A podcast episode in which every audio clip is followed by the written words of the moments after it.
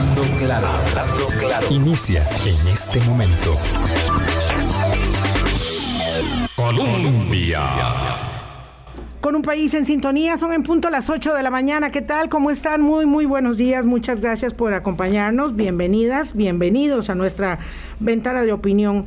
Hoy eh, hacemos una reflexión inicial. Vamos a conversar con la ministra de Ambiente, Andrea Mesa, y con el director del Fondo Nacional de Financiamiento Forestal, Jorge Mario Rodríguez, a propósito del galardón eh, que se le ha concedido a Costa Rica en aras de la protección o, o, por la protección y la preservación de los recursos en la lucha contra, eh, por supuesto, el cambio climático. Vamos a abordar el tema con toda amplitud y vamos a ver si conseguimos unos datos que tenemos a mano. Pero quería solamente reflexionar en torno al Día Mundial de Cáncer, eh, de lucha contra el cáncer de mama, eh, reflexión que haremos, sí, seguro, antes de que termine este mes el año pasado, 2.300.000 mujeres fueron diagnosticadas con cáncer de mama.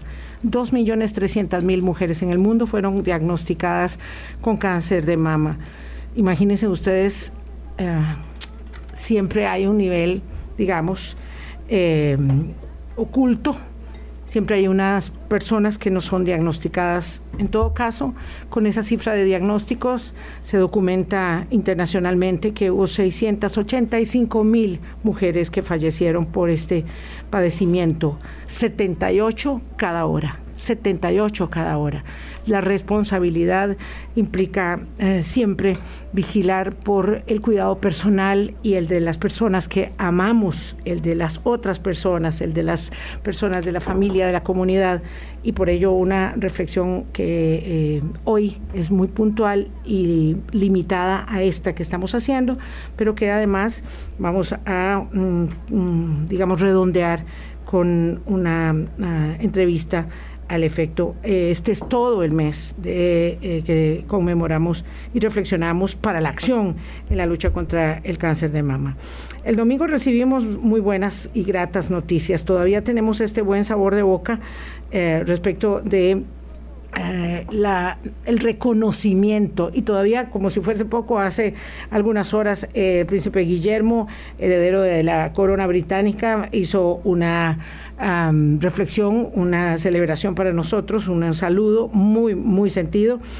Eh, porque bueno, lo que planteamos en la invitación para esta mañana es que hay una cosa clara en la lucha por restaurar el planeta, porque se habla mucho ahora de la restauración del planeta, ¿verdad? Cómo atender a un paciente grave para tratar de sacarlo de una condición extrema, restaurarle la salud en la lucha por restaurar la circunstancia del planeta de los efectos dramáticos del cambio climático, lo único que no podemos hacer en la civilización humana es abdicar.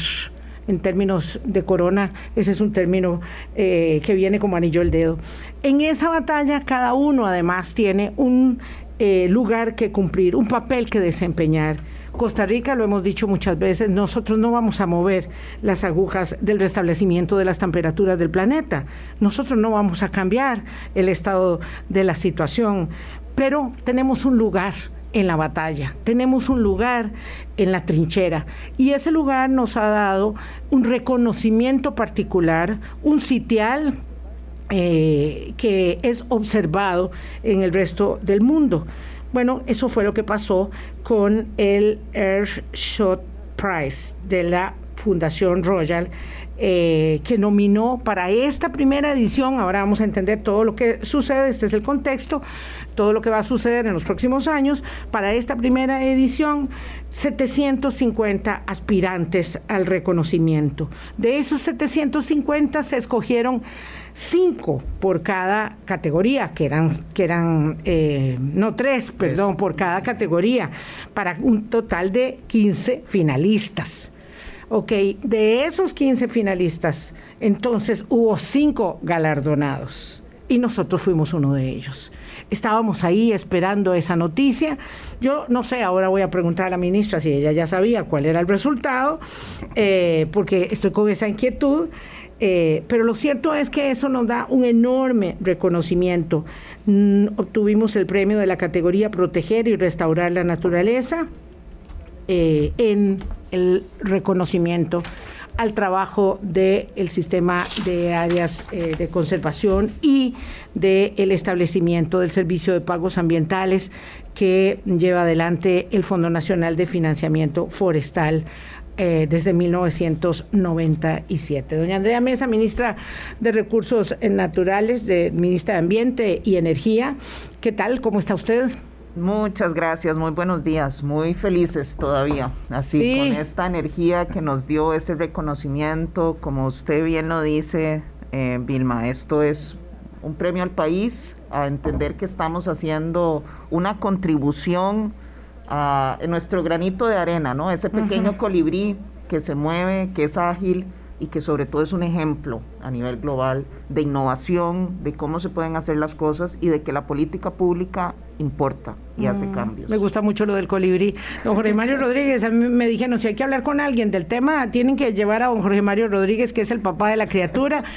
Eh, lo que no se pueda decir del Fondo Nacional de Financiamiento Forestal no existe, no es, no es cierto, no es correcto, porque el que sabe todo al respecto es usted. Buenos días. Además, yo le digo que, eh, como decíamos chiquitillos, qué rajonada tiene una mascarilla eh, del premio del Airshot Prize, este, que bueno, ya y es, no sé cuántas habrán aquí, pero muy pocas, estoy segura, en el país de esas. Don Jorge Mario, buenos días muy buenos días, eh, doña Vilma. Muchas gracias por invitarme al programa. Muy buenos días, señora ministra, y muy buenos días a todos y todos los que nos escuchan. Aquí, al igual que lo manifestó la señora ministra, muy contentos todavía disfrutando de este logro que el país, que el país obtiene. Y aquí estamos para para ampliar en lo que ustedes y la teleaudiencia, eh, la, audiencia considere. Mucho, mucho tenemos que conocer, porque la verdad es que Em, para mí, el Fondo Nacional de Financiamiento Forestal, el pago de servicios ambientales, es una política pública muy conocida,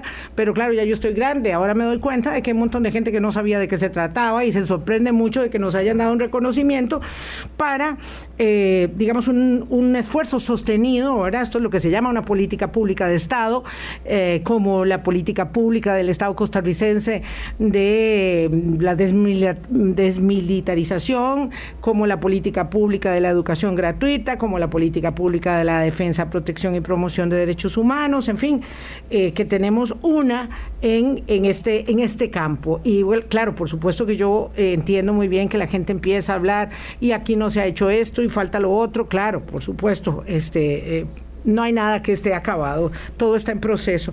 Pero yo quisiera como entender cuáles son los antecedentes, no, no del premio, sino particularmente de em, eh, dónde, dónde diría usted, Jorge Mario, con su eh, retrospectiva histórica, que se hunden los antecedentes de la creación del sistema de áreas de conservación y del el eh, programa del pago de servicios ambientales que obviamente mm, generó la necesidad de crear el Fondo Nacional de Financiamiento Forestal para recuperar la cobertura boscosa cuando años atrás eh, pues todo era capar montaña, capar y voltear montaña para sembrar y tener ganado, que eso era lo que daba dinero.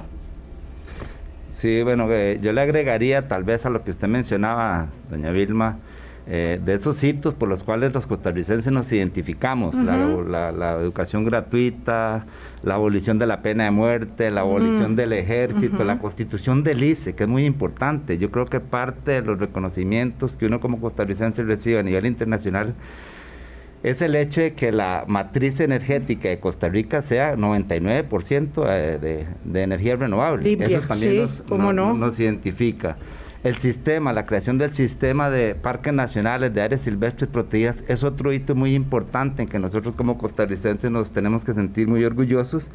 Y yo creo que así, en resumen, viene a coronar eh, con la ley forestal de 1970, eh, de 1900, perdón, la ley 7575, 1986, lo que es el pago por servicio ambiental. Y yo creo que aquí es importante mencionar que eso es ese cambio de paradigma que se da en ese momento en donde ya el Estado venía con, haciendo esfuerzos para parar la deforestación, como usted lo mencionaba, para hacer cosas que tuvieran que, que, no tuvieran que ir en contra de lo que son los recursos naturales y ese desarrollo verde que nosotros aspirábamos.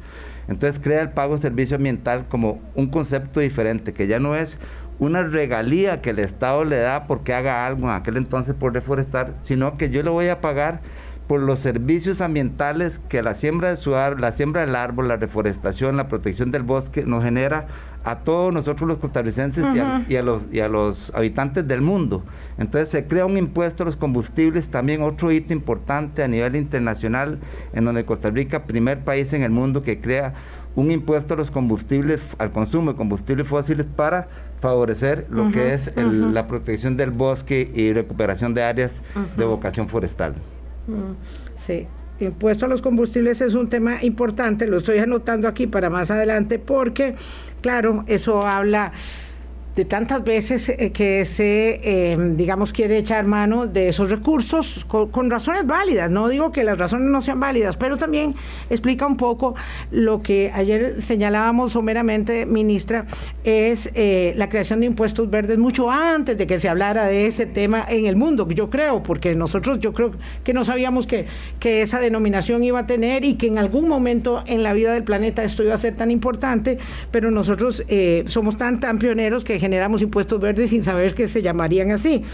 Eh, pero bueno, además ha habido una gran contracción en, los recursos de la generación del impuesto a los combustibles con motivo de la pandemia. De todo eso vamos a hablar, pero yo quisiera, eh, ministra, que usted apuntara también en el contexto de esa, digamos, de esa creación, de ese modelo a largo plazo que ha sido el sistema, bueno, obviamente de parques nacionales, las áreas de conservación, eh, la ley forestal, la ley de biodiversidad, no sé, uno puede llegar hasta la prohibición de la caza y todo lo que tiene que ver con ese conjunto normativo que nos eh, da un reconocimiento internacional. Así es, vamos a ver.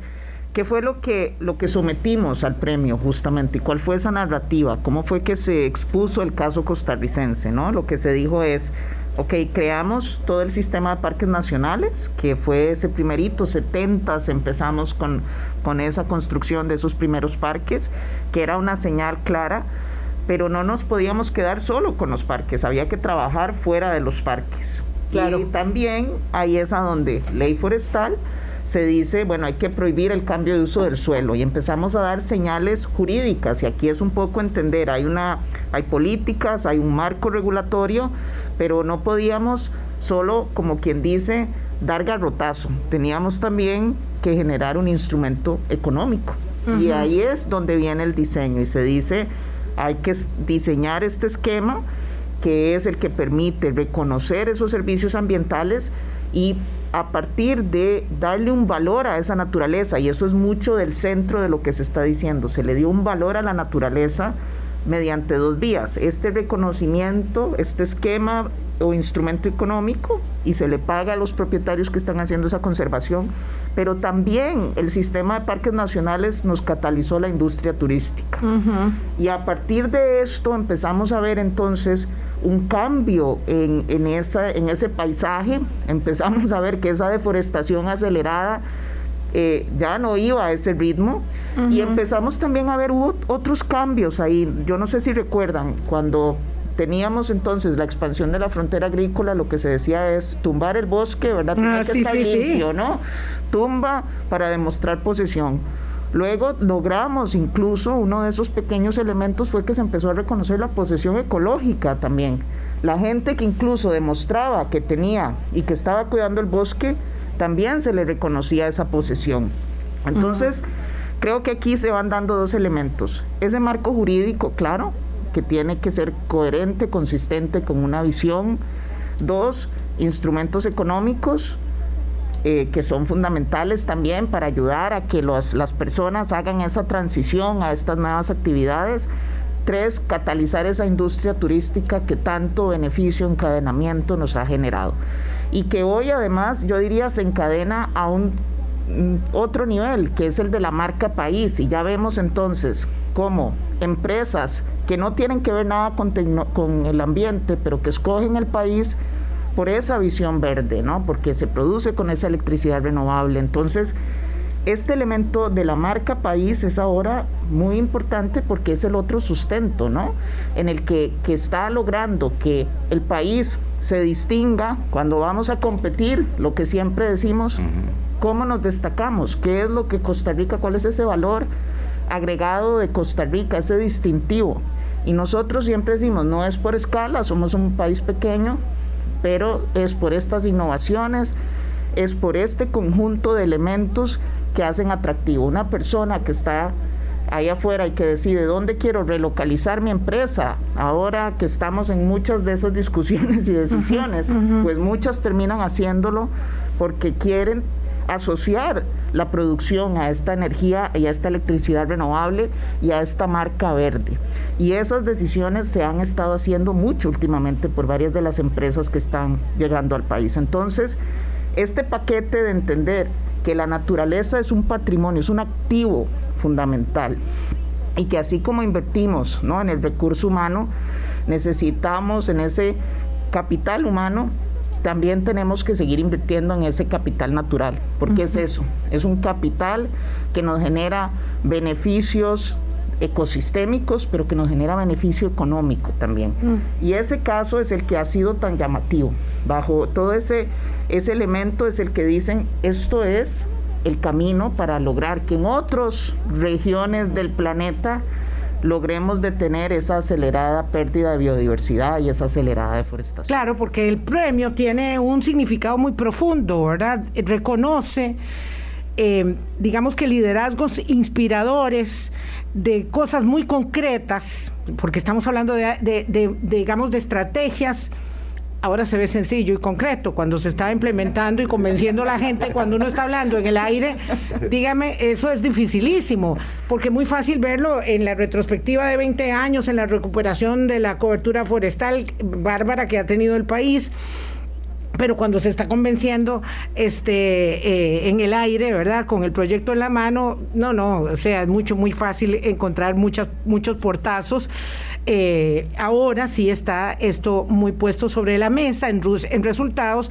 y lo que hace la Fundación eh, Royal es eh, instaurar este premio, ¿verdad? Obviamente nada más y nada menos que el príncipe Guillermo y dice, bueno, por los próximos 10 años, para ver si logramos obtener cambios sustantivos al 2030 que necesitamos y que tenemos objetivos que perseguir como, como civilización humana, vamos a reconocer cada año eh, cinco proyectos, ¿verdad?, que son, digamos, importantes para la restauración, la recuperación del planeta. Ahí es donde está el nuestro, ¿verdad?, eh, como una solución sencilla que da resultado, porque da resultado, eh, hay que apostar, hay que poner plata. Sí, claro, si los impuestos nos duelen de todo tipo, de toda naturaleza, nos duelen, pero lo hemos hecho todos, porque todos hemos puesto dinero. También los que viajan en autobús, también los que van en taxi, no solo los que tenemos vehículo.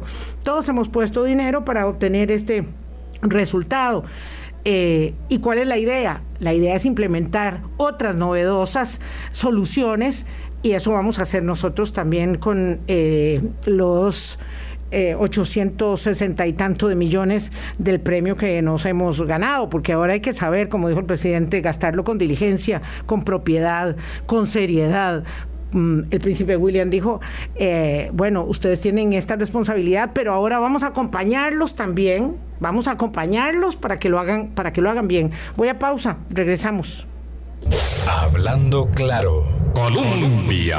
Con un país en sintonía 822. No los voy a dejar con las ganas de conocer lo que estoy preguntando en la pausa a la ministra Andrea Mesa y a don Jorge Mario Rodríguez del Fondo Nacional de Financiamiento Forestal FONAFIFO. ¿Sabían un pequeño grupo de personas muy exclusivo alrededor del presidente de la República y de la ministra que íbamos a obtener ese premio. Desde la mañana se decía que íbamos a obtener ese premio en un pequeño círculo. Em, además había una gran parafernalia ahí en el Marriott donde estaban haciendo la, la, iban a conectar la transmisión y donde estaban ustedes vestidos de punta en blanco todos. En fin, uno dice, wow, ¿están tan sorprendidos o están emocionados confirmando lo que ya sabían? Doña Andrea, por favor. Vamos a ver, dos, dos elementos la producción y toda la producción ha sido impresionante, incluso lo que, bueno, lo vimos, ¿no? No sé los que vieron el, eh, todo lo que fue el evento y, y, quienes estuvieron ahí, yo hablé con una persona que estuvo en el palacio, dice que nunca había visto una producción de ese nivel. En el Palacio en Londres. Allá en Londres. Entonces, sí, como doña Cristiana Figueres a la par de el príncipe Guillermo, imagínese, y de Kate Middleton. No, no, o sea, que la es que qué orgullo era doña Cristiana ahí. sí, sí, sí. Qué maravilla de mujer, qué impresión. Pero entonces, esa producción, pues también ellos fueron, ¿verdad? Nos iban pidiendo cosas y, y voy a decir, no solo del premio, sino todo el proceso de selección. Pasamos 50 entrevistas hubo que mandar muchos documentos. Y con la producción y ese día, pues nos iban diciendo, vean, tienen que estar, es de esta manera, todo eso lo pagaron ellos, o sea, eso fue una producción y un elemento de ellos. Nosotros nada más obedecían. exacto, teníamos que ponernos, bueno, es de esta manera, es, de, es así, estas son las condiciones, todo eso ellos lo tenían. ¿Cuánto duró el tiempo, digamos, de la, de la, postulación? Y de la postulación, eh, que fueron varios meses, varios meses, o sea, los últimos cuatro o cinco meses con mucha intensidad, le diría. Usted, usted como que se remonta al momento de que alguien se le prendió el bombillo y dijo... Eh, casi un año, creo que fue hace un año donde se hizo la aplicación y ahí empezamos, ¿verdad? ¿Y de dónde surgió ese chispazo? Hagamos esto, participemos. Dos elementos. Cuando salió y hubo aquí dos, dos historias, el presidente... Recuerdo que me mandó un mensaje y me dijo, mira, me están diciendo que está este elemento del Airshort Prize y también PNUD que podía proponer el, cosas a nivel global, iniciativas, porque usted vio que estaban identificando iniciativas globales. Entonces el programa de las Naciones Unidas hizo la consulta, ¿se puede proponer un país? Porque lo, si usted se daba cuenta, casi eran cosas más de iniciativas. Sí, sí, pero eso me hubiera gustado darme cuenta, pero puedo decirle que no tengo no tenía la menor idea y, y 99.9 dirán, no, yo no, no sabía que eso pasaba. Bueno, entonces el PNUD dijo, ¿se puede proponer un país? No, no es necesariamente proponer un activista, un activista, un proyecto, sino un, país. O una ONG. Un país. Entonces, eso creo que también fue interesante y novedoso. Y dijeron, bueno, traiga el caso. Y ahí empezamos, ¿verdad?, a trabajar el, el proceso de montaje de información, de producción de datos, y se sometió y luego pasamos no sé, muchas entrevistas, Vilma. O sea, recuerdo que, que fueron íbamos, ¿verdad?, diciendo es esto, ¿por qué? Con, con, diferentes jueces, ¿no? Ellos iban pasando. Esto era casi como un concurso, no sé, yo me sentí como que estábamos pasando, haciendo una defensa. De pasarela y pasarela. sí. Eso fue menos, menos sofisticado que el día de la entrega. Eran más, ¿verdad? Y eran, era casi como exámenes y nos hacían preguntas y nos hacían preguntas. Y bueno, creo que al final lo bueno es cuando tenemos un producto tan bueno. Este país es maravilloso y ha hecho cosas maravillosas y hay que entender y reconocer, dar agradecimiento a esas personas que han tomado esas decisiones sabias, porque como usted lo dice, nunca es sencillo y tomar las decisiones correctas nunca es sencillo y hay que convencer y hay que negociar y hay que arriesgarse. Y en ese momento pues se hicieron cosas maravillosas. Y eso creo que cuando lo transmitimos y lo contamos y decimos y esto es y estos son los retos y estas son las dificultades, pero esta es la visión que sigue y también ese es el elemento, no es solo lo que hemos hecho hasta ahora, sino cómo el país va a seguir inspirando en el futuro y cuáles son esas decisiones hoy claves y críticas que estamos tomando, porque también nos hicieron esas preguntas. ¿Qué sigue? ¿Qué es lo que ustedes quieren proponerle y seguir inspirando? ¿Cuáles son esas nuevas soluciones? Sí, ¿qué sigue? Por ejemplo, cuando el programa está, digamos, eh, debilitado por la falta de recursos, por la insuficiencia de recursos, cuando la ministra dice, no, los que están ya con dotación se van a mantener, pero ni un, ni un acceso más al pago por servicios ambientales, a una nueva finca, a una nueva propiedad, este, don Jorge Mario Rodríguez, usted establece eh, un antecedente significativo en la ley forestal de 1986, de 1996, de 1996, eh, que, que es la que permite que en el 97 se inicie ya el pago de servicios ambientales.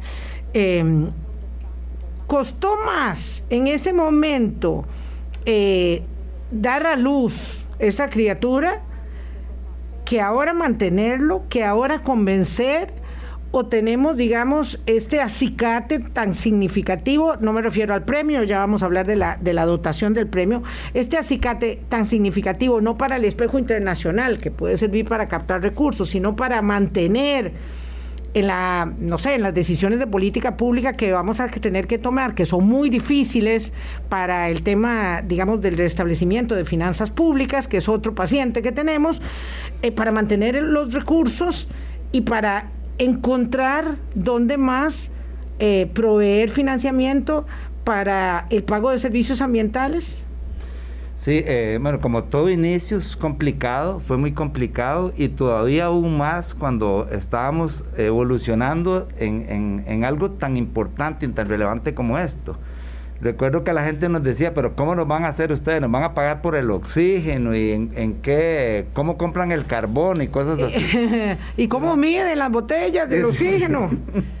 Pero nos atrevimos, nos atrevimos y hubo mucha gente detrás de esto, ¿verdad? Para que nos ayudó a, consolidarlo y, y, con toda honestidad les digo que si nosotros en aquel momento, ante las preguntas que nosotros mismos nos hacíamos y respuestas que no teníamos, hoy todavía tenemos respuestas sin contestar, pero nos atrevimos a hacerlo. Y es preguntas sin respuestas. Por, ejemplo, ¿cómo vamos a pagar la biodiversidad?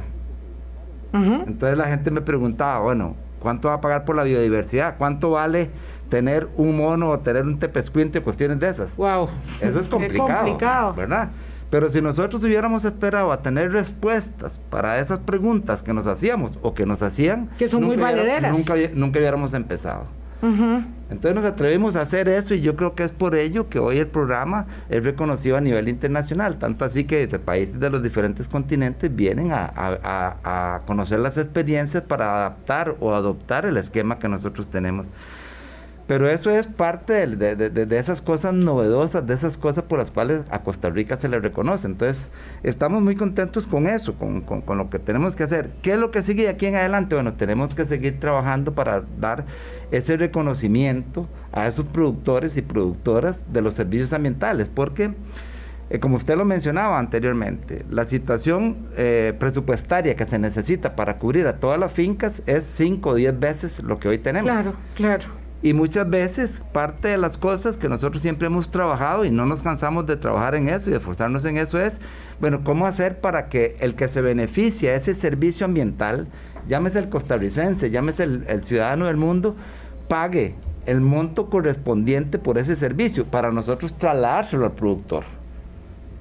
Entonces es importante. Véalo usted, eh, Vilma, por ejemplo, todo el esfuerzo que Costa Rica ha hecho Costa Rica, según nuestros estudios, del, del 1997 al 2011, le regaló al mundo 143 millones de toneladas de CO2 que nuestros bosques secuestraron. Nadie nos los pagó. A ver, ¿de cuándo? Del 97 al 2011, Costa Rica le regaló al mundo eso, 143 millones de toneladas de carbón. ¿Qué es lo que hemos tenido nosotros a pesar de todo el esfuerzo y a pesar de esa bandera que Costa Rica la levante bien alto? El precio es 5 dólares por tonelada de CO2. Cuando la señora ministra también es bastante vocal a nivel internacional en donde dice, tenemos que hacer acciones que muevan aguja. Y necesitamos que nos paguen por eso eh, también. Y, el precio justo. No solo que nos den las gracias. La naturaleza no, puede ser la solución barata en el contexto internacional. Entonces, eso es parte de lo que nosotros todavía, parte de los desafíos que tenemos. ¿Cómo hacer? Para que todos esos servicios ambientales o ecosistémicos que se generan de proteger los bosques, recuperar áreas, sembrar árboles, la gente que se beneficia de ello pague. Porque también uno cuando ve estudios y aquí académicos que hacen un estudio, usted está de acuerdo en que corten unas hectáreas allá en la península de Osa todo el mundo dice jamás de lo jamás. Si usted estaría dispuesto a poner recursos para que ese productor, ese pequeño campesino que tiene 10 hectáreas, 15 hectáreas, no las corte y las mantenga, y tal vez es el único activo que tiene. Probablemente la respuesta, probablemente no, la respuesta es que uno oye, no, no, yo estoy dispuesto a pagar, cóbreme cuánto, 5, 10, no, no, no, muy poco, 100 dólares. Pero a la hora, del momento de poner los recursos, esos recursos no aparecen. Igual ha sido en la comunidad internacional. Claro, no podemos tener eh, doble moral en estos temas. Ah, cuando yo, eh, a mí me gusta, eh, bueno, esto puede sonar muy como que alardeo mucho, pero bueno, a mí me gusta mucho hacer senderismo. Y cuando yo voy a un lugar, a muchos lugares donde vamos los grupos de senderistas, y dice, usted está entrando a una propiedad que, que recibe pago por servicios ambientales, no toque, no, cuide, no, no maltrate, ¿verdad? Tenga mucho cuidado, pero además tengo la posibilidad de entrar gratuitamente a uno de esos sitios a respirar aire puro y a encontrar la maravilla de la recuperación de un bosque que eh, ha venido de atrás hacia, hacia adelante, ¿verdad? Ese es un gran regalo para todos, pero nos cuesta dinero. Son las 8.34, tengo que hacer la segunda pausa. Regresamos.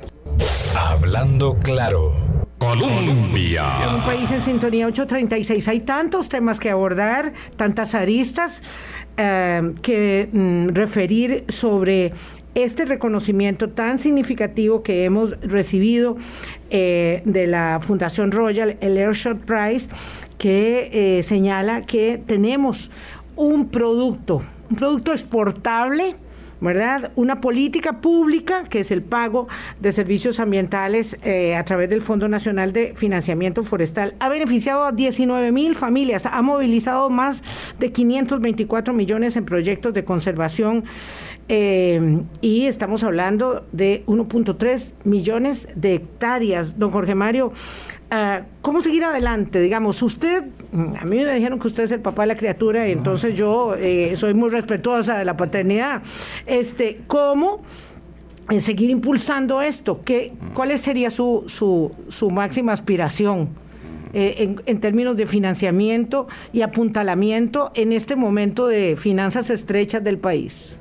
Bueno, con eso del papá de la criatura, yo creo que eso no es correcto. Creo que han sido muchas de las gentes que han participado, que han desfilado, que han provocado, que han propuesto cosas interesantes para hoy nosotros. De, no sé, a mí me dieron que cuando usted empezó con esto no tenía, no tenía caras. Trabajo desde hace no tenía caras en ese, en ese tiempo. trabajo desde hace mucho tiempo, eso sí, ¿verdad? Pero sí, no podemos atribuirnos a ese logro, sino un montón de gente y, de diferentes partidos políticos, porque ya que tenemos ya seis gobiernos. Y eso es muy bueno cuando todo el mundo dice que todos los partidos no sirven para nada, ¿no? Si todas estas políticas públicas las, las han hecho nuestros partidos, nuestra democracia y la política pública y política pública importante, porque a pesar de tener varios gobiernos de diferentes eh, eh política de Estado, claro. Es una política de Estado y cada vez es más fortalecida la, la cuestión. En cuanto a los desafíos, bueno, ¿qué es lo que tenemos? Como lo mencionábamos ahora, en un principio, tal vez antes de, iniciar el programa, este, bueno, una de las principales fuentes de financiamiento es el impuesto a los combustibles fósiles. ¿Qué es lo que va a pasar aquí en mediano y largo plazo? Que cada vez... Va a haber menos combustible fósil. Entonces, el recurso del 3.5% que le corresponde a FONAFIFO para, para darle sostenibilidad o, respaldo financiero al, al PSA, de, tenemos que... Al pago de servicios ambientales. Entonces, ahí es donde venimos trabajando ya desde hace algún tiempo, ¿no? En donde, bueno, ¿qué otras opciones alternativas o complementarias para fortalecer la masa financiera? Porque este programa, si bien es cierto, ha sido, es muy bueno, ha sido muy exitoso, de gran reconocimiento, lo cierto es que necesitamos, como lo mencionaba anteriormente, 10 veces más el presupuesto que tenemos hoy asignado para cubrir el universo de fincas privadas que están bajo que, que, están proveyendo servicios ambientales.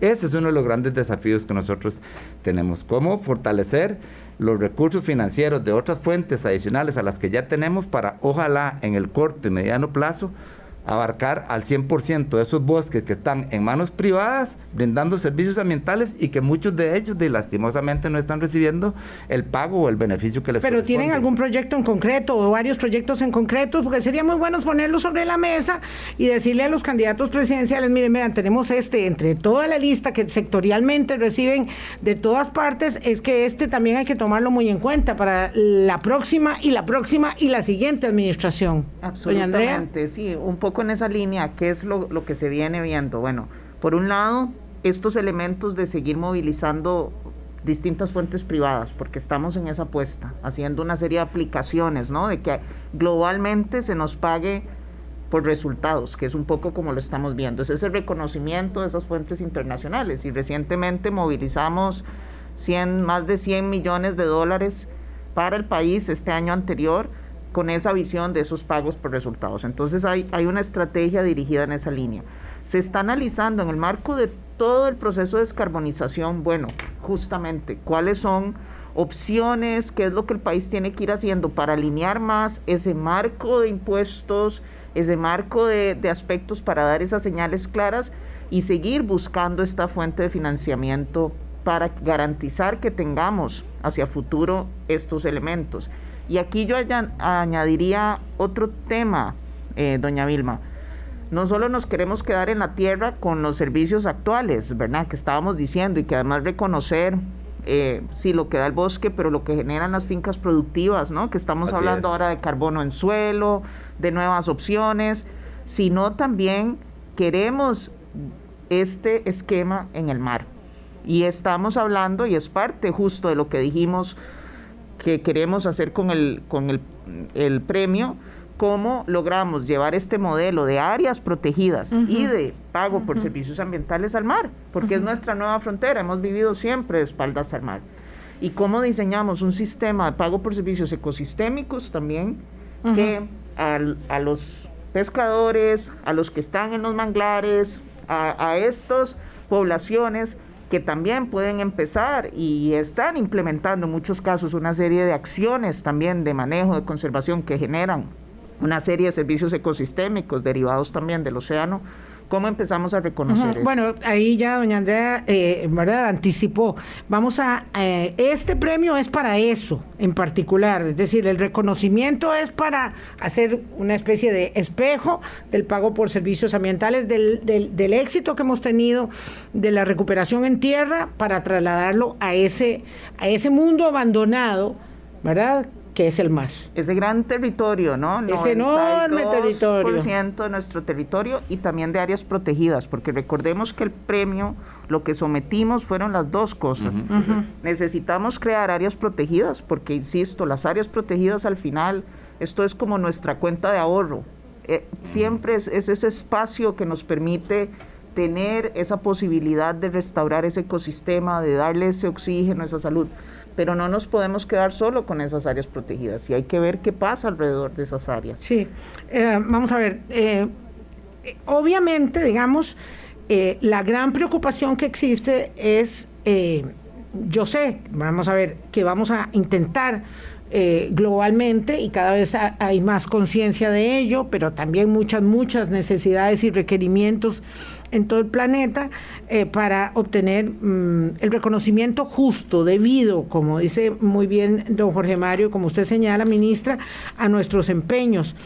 ¿Qué hacemos en lo inmediato, verdad? Eh, es decir, el, estrangulamiento que supone la disminución de los recursos eh, del impuesto a los combustibles, pero también las limitaciones que impone la regla fiscal, porque ahí estamos, digamos, ante una situación muy dura, que es la realidad. ¿Verdad? Eh, hay mucha gente que está enojada con, con, las derivaciones de la regla fiscal y, uno no quisiera meterse en esa, en esa dieta obligatoria, ¿verdad? Uno prefiere seguir comiendo carbohidratos a que lo pongan a comer vegetales todo el tiempo y chayotes este, todo el tiempo, eh, pero lo cierto es que estamos en esa situación. Entonces, en lo inmediato, ¿eso cuánto está, digamos, afectando a las personas? Eh, me refiero al presupuesto que viene a aprobarse ahora para el 2022. ¿Cuánto es lo que usted mm, va a sentir de afectación directa en el presupuesto, doña Andrea?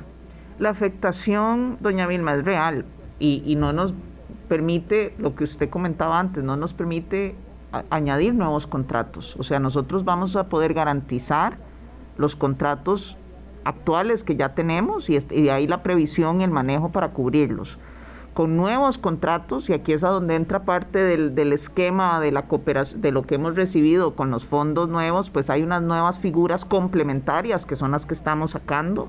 Y esto nos llegó como, como lluvia en, en sequía, ¿no? Entonces este elemento nos está ayudando un poco a, a, pasar este momento de, de, vacas flacas. Yo sé que vamos a tener otros momentos nuevamente de, de este país más robusto y creo que hay una conversación general a nivel nacional que hay que sostener, doña Vilma.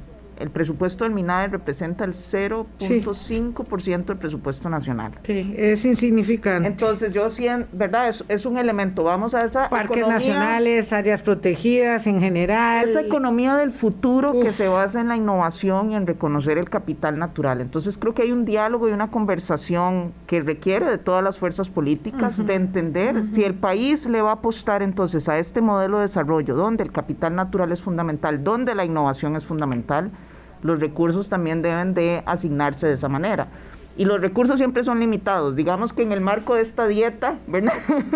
es un poco entender, ok, quiero, en vez de más de, tanta ensalada, quiero un poco más, ¿verdad? De, de vegetales. Y de proteína. Y de proteína. Y de proteína, porque con chayote solo no se puede. En el marco, si se quiere, de, de parte de esta dieta, porque bueno, estamos ahí pero es, una, es un, elemento de prioridades y de ese pacto social que siento yo, ¿no? Como entender, ok, si esta es la base de nuestro modelo de desarrollo y lo está haciendo y necesitamos entonces asignarle esos recursos, ese capital, esos elementos institucionales alineados a esta, a esta visión. 8.46, tengo que ir a la última pausa, ya regreso. Hablando claro. Colombia con un país en sintonía 849. No podemos abarcar todo lo que quisiéramos, pero hoy que referimos eh, el, galardón, el empujón enorme a nuestros esfuerzos de varias décadas, eh, siete administraciones gubernamentales, para acceder a este, a este reconocimiento, ¿verdad?, que tenemos que saber utilizar en términos del dinero y que además nos obliga a buscar formas muy creativas de conseguir recursos, eh, otros recursos adentro y fuera del país. Yo decía, doña Andrea, o quisiera plantear el tema en estos términos. Una cosa es la plata, otra cosa es seguir apuntalando políticas públicas y yo no puedo terminar este espacio sin preguntarle al menos una cosa, es por qué no hemos sabido defender las ventajas del acuerdo de Escazú como una política pública más que debe ser apuntalada. Yo escucho a la directora de la CEPAL, Alicia Bárcenas, hablando de las ventajas del acuerdo de Escazú y me da vergüenza porque habla la, Comisión Económica para América Latina, no, eh, no sé, alguien de una ideología de otro planeta, de las ventajas del acuerdo que se llama de Escazú. Es como que, como que Costa Rica no hubiera aprobado el Pacto de Derechos Humanos de San José, algo así, y me da mucha vergüenza. Y me parece que ha faltado como más determinación para por lo menos apuntalar en esta administración con el plan de descarbonización, lo tengo muy claro, el acuerdo de Escazú eh, o ya eh, la administración Alvarado se dio por vencida en ese tema. No, doña Vilma, a mí también me da mucha vergüenza y, y creo que es de estos temas donde necesitamos evidenciar que esto no atenta contra la inversión privada, ¿verdad? Seguimos, cuando escuchamos esos argumentos en contra del acuerdo, es esta vieja dicotomía, ¿no? Desarrollo, conservación y vuelvo. Esto ya, ya trascendió. Ya, eso está muy trasnochado. Lo que estamos hablando es, y que cuando hablamos de, de, tener claridad en los mecanismos de participación y de consulta, justamente lo que nos da es paz social, es mejorar gobernanza. Son acuerdos equivalentes a lo que ya se está implementando, el, el Art House, que nunca sé cómo decirlo, Art House, Art House, nunca sé cómo decir el, el acuerdo que funciona en la Unión Europea. Eh, entonces aquí efectivamente ese tema es fundamental y es parte nuevamente de cómo saber implementar. Muchas cosas ya las tenemos porque fuimos pioneros pero sí pero, pero vamos a ver si la, si la lucha y yo en esto tengo que hacer ese reconocimiento si la lucha se ha quedado en, en manos de, de tres ambientalistas de la Universidad de Costa Rica suena como una lucha de la izquierda contra lo empresariado. Entonces, eso es lo que ha para, eso es lo que ha sucedido. Es decir, yo, bueno, además, gente tan connotada como Álvaro Cedeño también ha participado en este empeño, eh, Delfino, no sé, algunos cuatro que, que, que han alzado la voz, pero falta determinación. ¿Nos dimos por vencidos? No, para nada. ¿El gobierno de la República? No nos hemos dado por vencidos, doña Vilma, y hemos estado en, en varios momentos también hablando, levantando tenemos también limitadas capacidades y voy a decir, estamos ¿verdad? poniendo sobre la mesa una serie de aspectos claves y críticos y el acuerdo de Escazú está ahí, sin duda, y seguiremos hablando con las fuerzas. Yo, yo creo que hay que hablar con la unión de cámaras porque es a ellos a los que hay que convencer de ese fantasma en la cabeza que se crearon como en el espejo del empresariado chileno, ¿verdad? Donde tampoco se aprobó el acuerdo, pero creo que nosotros con todo respeto y cariño para, para, los eh, eh, eh, suramericanos que tanto queremos a los chilenos, no somos Chile. No somos Chile. Nosotros somos una historia de éxito y de reconocimiento mundial en la defensa de los derechos. Ahora todo el mundo está celebrando el premio, pero tenemos a la Unión de Cámaras parados encima del acuerdo de Escazú con un montón de, de presunciones irreales y creo que tenemos la obligación de defenderlo porque eso va de, la mano. Y de aclarar, porque hay muchos mitos, efectivamente. Entonces es cómo seguimos aclarando esos mitos y esa conversación está ahí abierta y hemos ido a hablar con distintas fuerzas en el Parlamento y esa conversación se continúa. Esto no Sí, yo no la he escuchado.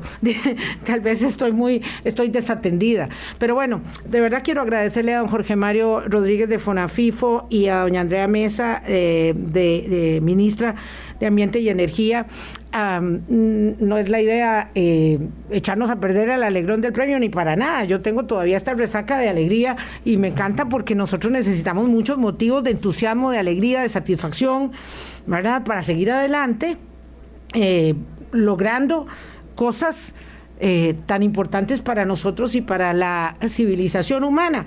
Pero bueno, pero eso significa la obligación de actuar en consecuencia. Y la obligación de actuar en consecuencia es también la ley de prohibición de exploración petrolera, de gas y petróleo. Ese es el otro elemento y otra señal clara que necesitamos consolidar igualmente. Es de esos temas donde la coherencia... Tampoco se pudo y tampoco se, se ha podido. no se ha podido, pero eso es por eso estamos todavía a tiempo de seguir siendo consecuentes.